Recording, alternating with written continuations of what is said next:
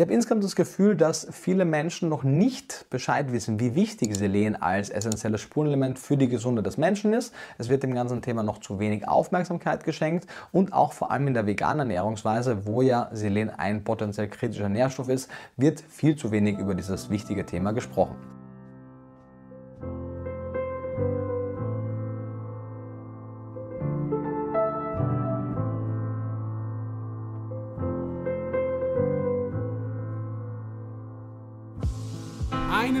Wunderschönen guten Morgen, guten Mittag oder guten Abend und herzlich willkommen bei einer weiteren Episode Vegan. Aber richtig, heute geht es um ein Thema, das meiner Meinung nach zu wenig Aufmerksamkeit bekommt, nämlich die Versorgung mit Selen. Selen ist ein kritischer Nährstoff in der veganen Ernährung und gerade für uns deutschsprachigen Menschen, weil die Qualität der Böden einfach nicht mehr so gut ist, wie sie mal war und auch nicht so gut ist wie in anderen Ländern und deshalb Selen ernst, genehm, äh, ernst genommen werden muss. Und das machen wir heute. Du erfährst heute alles, was du zum Thema Selen wissen musst. Durch den werten Herrn Nico Rittenau, der schon mehrere Male hier auf dem Podcast war. Selbst ein guter Freund von mir. Ich empfehle hier jeden, der sich für vegane Ernährung nein, nicht nur für vegane Ernährung, sondern für Ernährung interessiert, der sollte sich das Buch Vegan Klischee AD kaufen. Das Buch ist ein Knaller, äh, super einfach erklärt. Eines meiner absoluten, absoluten Lieblingsbücher, wenn es um das Thema Ernährung geht. Du findest natürlich den Link unten in der Beschreibung dazu. Für die drei Leute, die nicht wissen, wer Nico Rittenau ist. Nico Rittenau ist veganer Ernährungswissenschaftler, ist mittlerweile YouTuber, äh, Bestseller-Autor und eine richtig coole Person. äh, deswegen ist er auch bei mir in der Doku drin, die übrigens nicht wie äh, angekündigt diesen Monat ausgestrahlt wird, sondern verschoben wurde auf vermutlich August, September aufgrund von Corona hat der ORF das ist da, wo die ähm, ja, Doku ausgestrahlt wird, das Programm, das Fernsehprogramm so ein bisschen verändert. Ich halte euch natürlich auf dem Laufenden, ist ein bisschen enttäuschend, aber noch ein bisschen Geduld und dann könnt ihr meine Doku sehen und ihr könnt Nico da reden sehen. Auch noch sehr, sehr gute Nachrichten, wenn, es, wenn ich schon mal hier Nico auf dem Podcast habe. Nico hat ein Multivitamin, ein Multinährstoff entwickelt für und mit Vivo Live für euch mit Vivo Live, wo ihr Selen findet, wo ihr Jod findet. Mehr, mehr Infos kommen ganz, ganz bald. Ihr braucht euch hier nur noch vier bis sechs Wochen zu gedulden. Ähm, das Produkt wird so Mitte, Ende Juli, spätestens mal ähm, Anfang August erhältlich sein. Ihr werdet natürlich als aller, allererstes erfahren. Dadurch kommen wir auch schon zum Sponsor der heutigen Episode, nämlich Vivo Life. Wenn du auf der Suche bist nach veganen Nahrungsergänzungsmitteln wie Vitamin B12, wie Vitamin D, wie Omega-3, dann kann ich dir Vivo Life nur ans Herz legen. Du kriegst 10% auf deine erste Bestellung mit dem Code SCHMANKY, schreibt sich S-H-M-O-N-K-E-Y. Den Link dazu gibt es auch unten in der Podcast-Beschreibung. 10% auf die allererste Bestellung, ganz, ganz wichtig. Falls du schon Kunde bist, gerne immer über meinen Link bestellen. Damit supportest du den Podcast, damit supportest du mich. Zusammen pflanzen wir einen Baum für jede Bestellung. Alle Produkte sind hundertprozentig vegan, eine hundertprozentig vegan Fabrik hergestellt. Pro Baum äh, pro Baum, pro Bestellung ein Baum. Du hast nichts zu verlieren, denn wenn dir die Produkte nicht gefallen, hast eine 30 Tage Geld zurückgarantie. So, jetzt kann es losgehen mit der Episode. Ganz viel Spaß mit dem Herrn Nico Rittenau.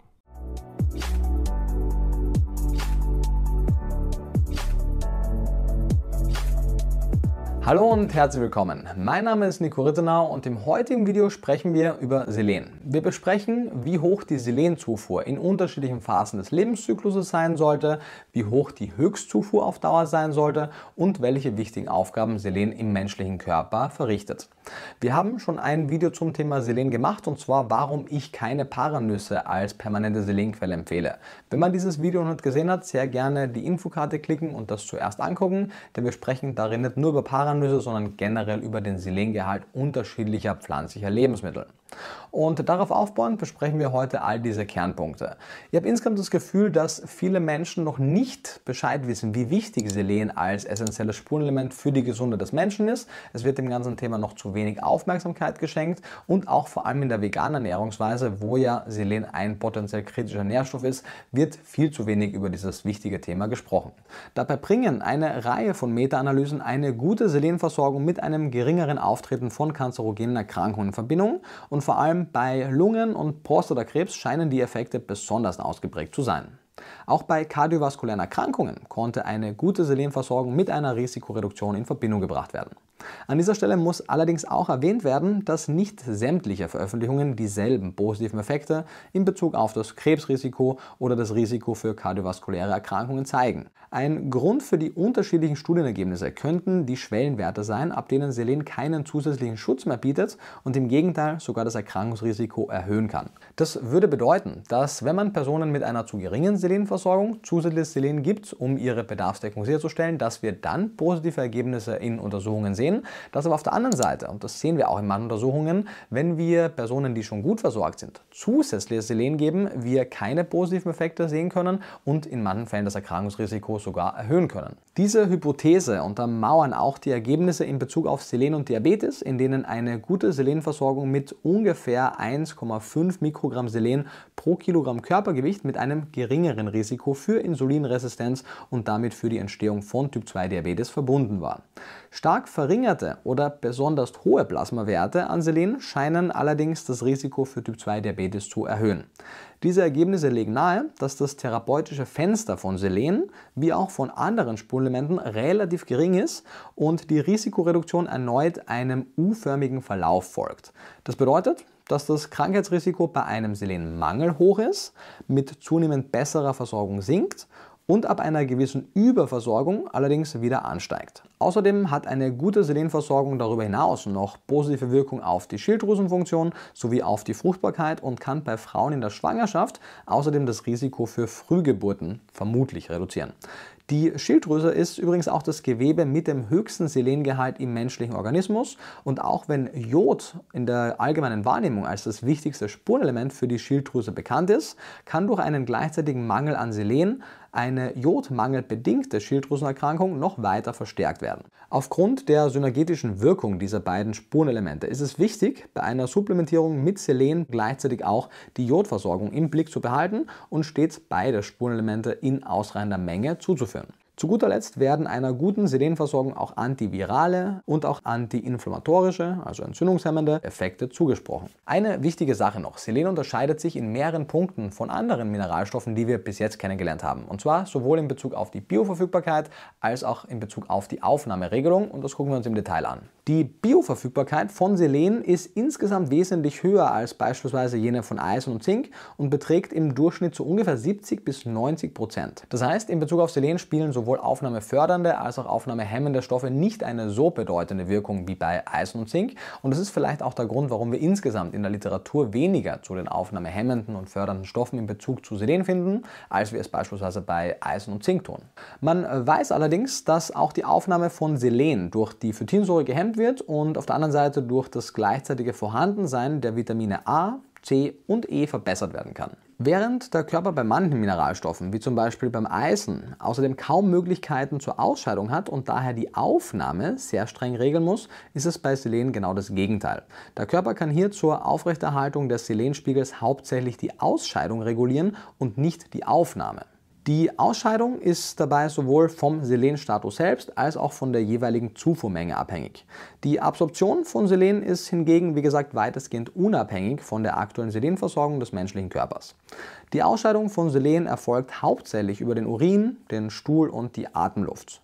Die Ausscheidung über die Atemluft ist übrigens auch der Grund, warum bei einer akut toxischen Dosis oder bei längerfristiger Überversorgung an Selen eine der ersten Vergiftungserscheinungen neben Müdigkeit, Haarverlust und Nagelverfärbungen der sogenannte Knoblauchatem ist. Ziel der täglichen Selenversorgung sollte das Erreichen einer idealen Plasma-Selen-Konzentration in Höhe von so ungefähr 110 bis 130 Mikrogramm pro Liter sein. Dieser Wert wurde als optimale Konzentration festgelegt, weil das für den Selentransport im Blut verantwortliche Transportprotein namens Selenoprotein P, das aktuell als einer der aussagekräftigsten Indikatoren für die Selenversorgung gilt, etwa bei dieser Plasmakonzentration sein Plateau erreicht und selbst bei höheren Dosen nicht mehr ansteigt. So ist man davon ausgegangen, dass das also eine optimale Selenkonzentration sein kann. Wissenschaftler gehen wiederum davon aus, dass dies ein Indikator dafür ist, dass ab diesem Zeitpunkt die Optimalversorgung mit Selen gegeben ist. Ab einer Selen-Serumkonzentration von über 150 Mikrogramm pro Liter stieg allerdings die davor gesunkene Gesamtmortalitätsrate in einigen Untersuchungen wieder an. Von daher sagen wir, das ist die Höchstgrenze für die Selenversorgung. Daher kann man, wie gesagt, bei der Selenversorgung nicht nur in Bezug auf Diabetes, sondern auch in Bezug auf eine ganze Reihe weiterer Erkrankungen von der erwähnten U-förmigen Risikokurve ausgehen. Werte im Bereich der geschätzten Optimalversorgung von 110 bis 130 Mikrogramm pro Liter wurden beispielsweise innerhalb einer 40-wöchigen Untersuchung mit der Zufuhr von etwa einem Mikrogramm Selen pro Kilogramm Körpergewicht erreicht. Also eine 60 Kilogramm schwere Person würde demnach 60 Mikrogramm Selen pro Tag zuführen. Anhand dieser Ergebnisse orientieren sich eben auch die Dachreferenzwerte. Andere Autoren vertreten jedoch den Standpunkt, dass erst eine Zufuhr von etwa 1,5 Mikrogramm Selen pro Kilogramm Körpergewicht langfristig zu Optimalwerten bei der Krankheitsprävention führt. Sämtliche Berechnungsmodelle für die Nährstoffzufuhr, die das Körpergewicht als Basis für die Berechnung der Zufuhrempfehlungen herannehmen, gelten natürlich für Menschen mit Normalgewicht. Und wenn man Übergewicht oder Adipositas hat, dann muss man entsprechend die Zufuhrempfehlung anpassen. Die hier eingeblendete Tabelle zeigt noch einmal im Überblick die Dachreferenzwerte im Laufe des Lebenszykluses.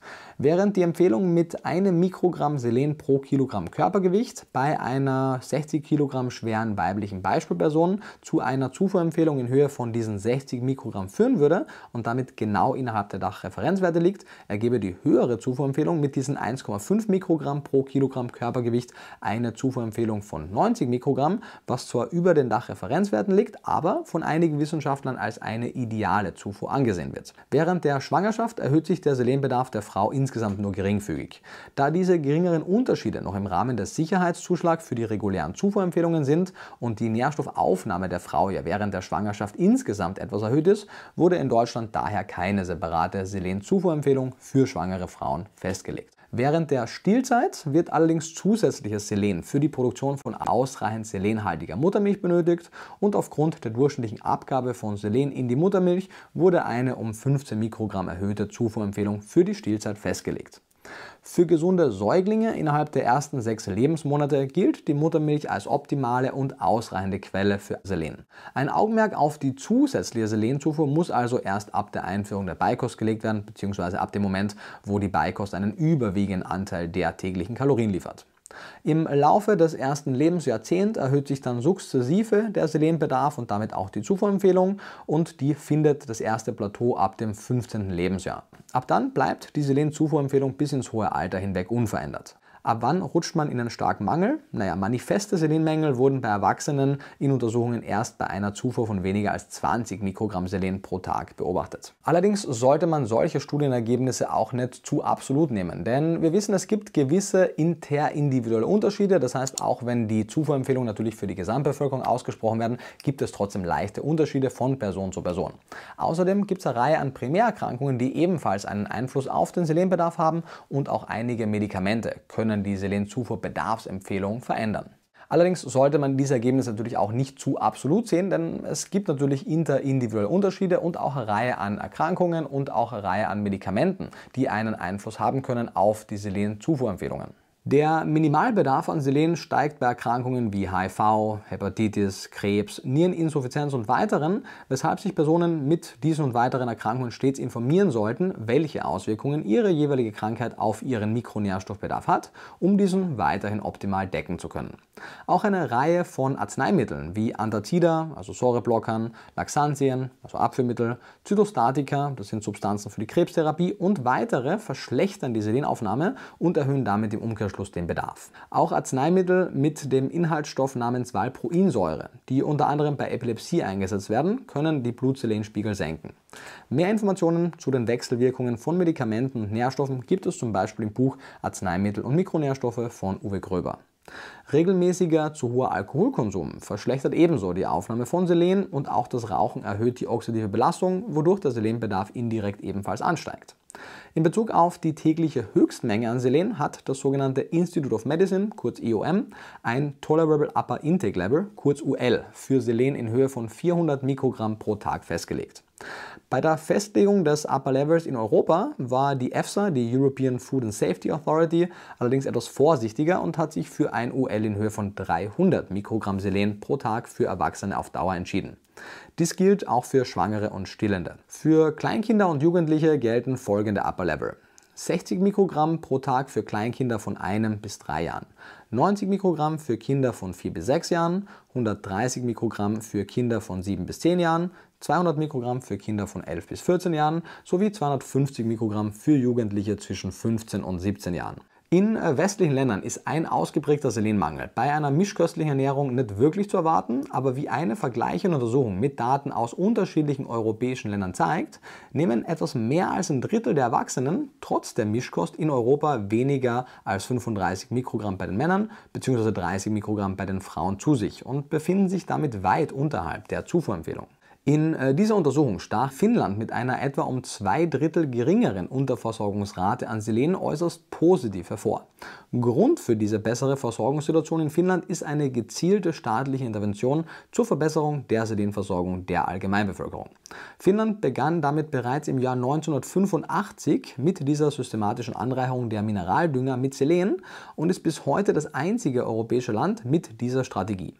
Durch diese systematische Anreicherung erhöhte sich der Selengehalt des finnischen Weizens um etwa das Zehnfache und der Gehalt an Selen in manchen Gemüsen wie Zwiebeln, Knoblauch und Brokkoli sogar um mehr als das 100-fache. Vegan lebende Menschen kriegen aber leider oft tatsächlich zu wenig Selen. Untersuchungen, die den Selengehalt der Speisepläne von vegan und mischköstlich lebenden Schweden analysierten, stellten in der schwedischen veganen Gruppe vergleichsweise geringe Selenzufuhren fest. Auch im Rahmen der britischen Epic Oxford Study wurde festgestellt, dass etwa ein Drittel der männlichen und knapp die Hälfte der weiblichen Probanden bei veganer Ernährung eine Selenzufuhr von weniger als 45 Mikrogramm pro Tag aufweisen und damit auf jeden Fall unterversorgt sind. Anders sieht die Situation, wie gesagt, in Finnland aus. Dort kriegen vegan lebende Menschen genügend Selen einfach über ihre alltägliche Ernährung, weil dort ja gezielt die Böden angereichert wurden und somit auch die pflanzlichen Lebensmittel. So zeigte eine vergleichende Untersuchung zwischen Veganern und Mischköstlern zwar dennoch etwas geringere Selenzufuhren bei beiden Geschlechtern in der veganen Gruppe im Vergleich zu der omnivoren Mischköstling-Gruppe,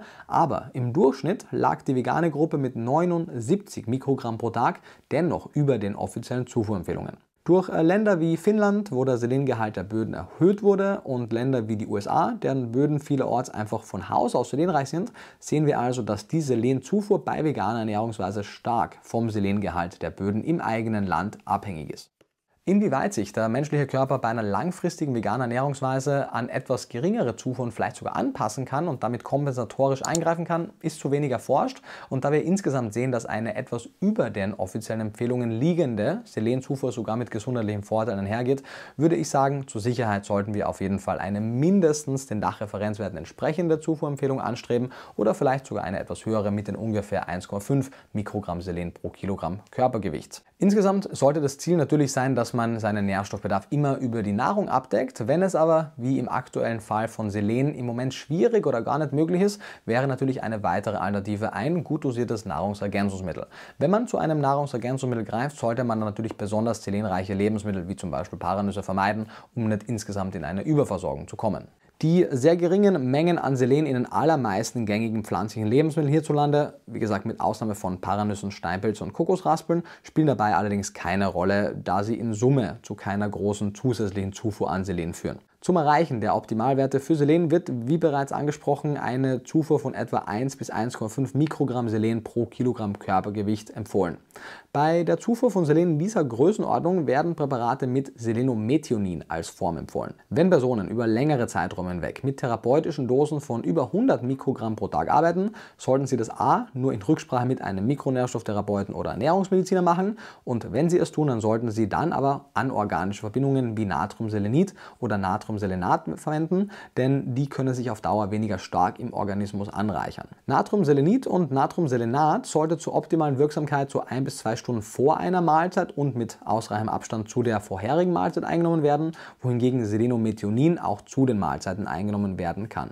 Das war's zum Thema der optimalen Selenversorgung bei veganer Ernährungsweise in diesem Video. Wie gesagt, wir haben noch ein zweites Video zum Thema, darum verwende ich keine Paranüsse zur Deckung meines Selenbedarfs. Das Video verlinken wir auch in der Videobeschreibung, von daher gerne auch das noch ansehen. Mehr Informationen zum Thema der veganen Ernährungsweise gibt es in meinen Büchern Vegan Klischee D sowie dem Vegan Klischee D Kochbuch. Außerdem in unserem Online-Kurs der Nutrition Masterclass gemeinsam mit Sebastian Kopin und in meinen vier Tages Ernährungsseminaren Mehr Gesundheit, Leistungsfähigkeit und Wohlbefinden durch Pflanzenernährung in Berlin. Wie gewohnt kommt jede Woche am Mittwoch um 16 Uhr ein neues Video auf diesem Kanal, von daher sehr gerne meinen Kanal abonnieren und die Benachrichtigung aktivieren, um zukünftig kein neues Video mehr zu verpassen.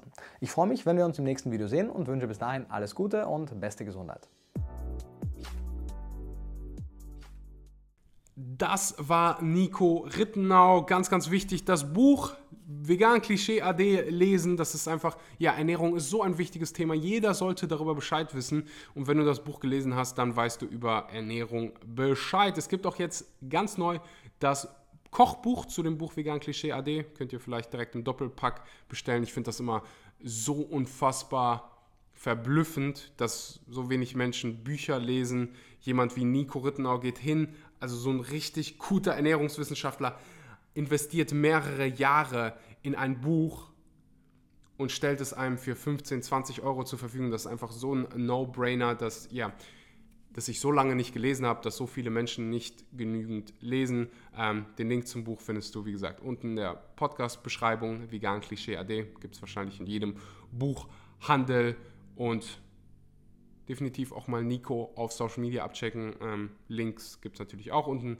in der Beschreibung. Ansonsten war es das für mich für heute. Freue mich auf die nächsten Episoden. Wenn dir die Episode gefallen hat, lass es mich gerne auf Social Media wissen. Teil die Episode auf Social Media, tag Nico, tag mich. Und ja, ich wünsche dir einen wunderschönen guten Morgen, guten Mittag oder guten Abend und bis zum nächsten Mal.